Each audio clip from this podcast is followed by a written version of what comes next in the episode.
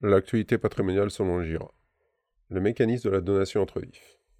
La donation entre vifs fait partie des outils indispensables pour transmettre son patrimoine. Complémentaire aux dispositions testamentaires, cette technique comporte un certain nombre d'avantages et d'inconvénients. Qu'est-ce que la donation entre vifs? La donation entre vifs est une libéralité régie par l'article 894 du Code civil et suivant. C'est un acte juridique où une personne donateur transmet gratuitement un bien ou un droit ainsi que sa propriété au profit d'une autre personne, que l'on appelle donataire.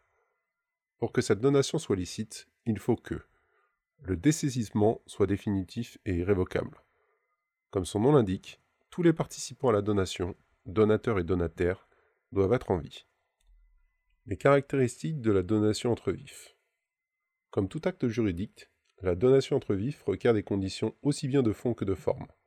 Pour les conditions de fond, les donations sont soumises aux mêmes conditions de validité de droit commun que les obligations.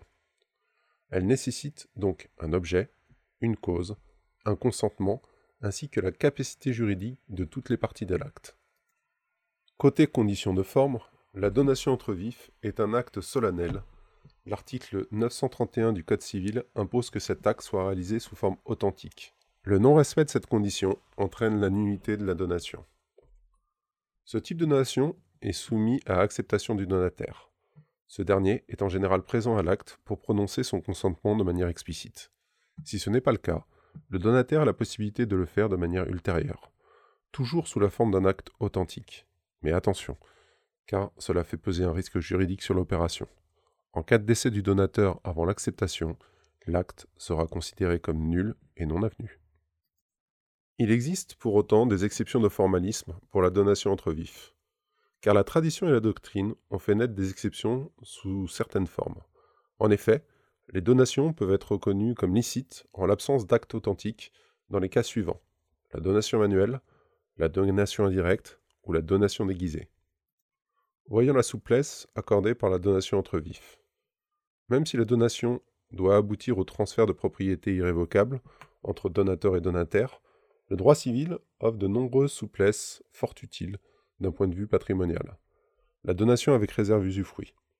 C'est une disposition qui est la plus connue parmi les donations, car elle consiste à transmettre uniquement la propriété du bien au donataire.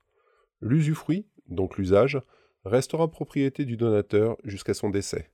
Alors la donation donnera lieu à un démembrement de propriété. Il est possible de prévoir un usufruit successif en cas de donation conjonctive, la donation conjonctive est une donation de deux personnes, ce qui fait que finalement la jouissance pourra être reportée d'une personne à l'autre en fonction de l'ordre des décès. Il existe une version moins contraignante avec la donation avec réserve de jouissance. On peut aussi appliquer un droit de retour conventionnel. Même si la donation est irrévocable, il existe des moyens d'éviter les transferts de patrimoine d'une famille à une autre. Le droit de retour est un bon outil pour cela. Il sert à récupérer les biens donnés en cas de prédécès du donateur par rapport au donataire, si celui-ci n'a pas d'héritier. Dans ce cas, le patrimoine restera dans la famille et sera transmis aux autres enfants. Mais quelles sont les conséquences de la donation entre vifs? Les donations entre vifs ont des conséquences de plusieurs natures entre le donataire et le donateur, d'ordre juridique, financière et fiscal.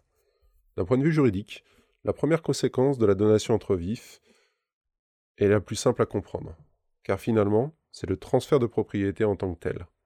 Dans le cas d'une donation portant sur des immeubles, il faudra publier le changement de propriété afin que ce dernier puisse être opposable au tiers. Ce sera le notaire qui s'en chargera. Pour les obligations de publication, il en va de même pour les donations de titres de société.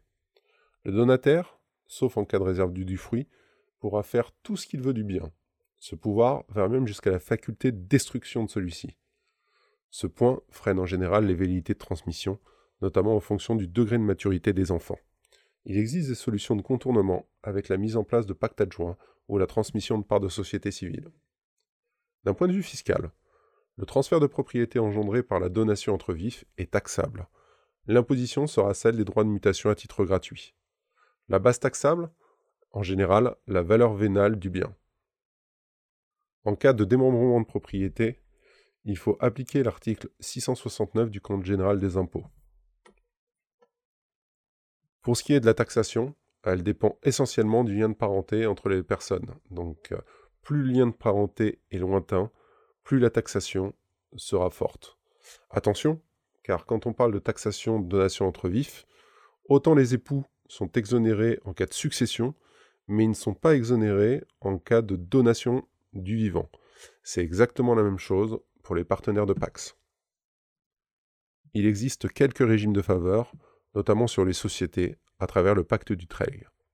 Alors la question est savoir qui paye les droits de donation entre vifs. D'un point de vue fiscal, c'est le donataire, donc celui qui reçoit qui est redevable des droits de donation. Charge à lui de payer le montant des taxes dans les délais impartis. La jurisprudence fiscale prévoit la possibilité de paiement des droits par le donateur, ce qui est particulièrement intéressant. Pourquoi? Car le fait de payer ces droits n'est pas considéré comme une donation indirecte. Donc le donateur peut donner le montant exact de la donation au donataire. Il utilisera une autre partie de son patrimoine pour le paiement des droits sans taxation supplémentaire.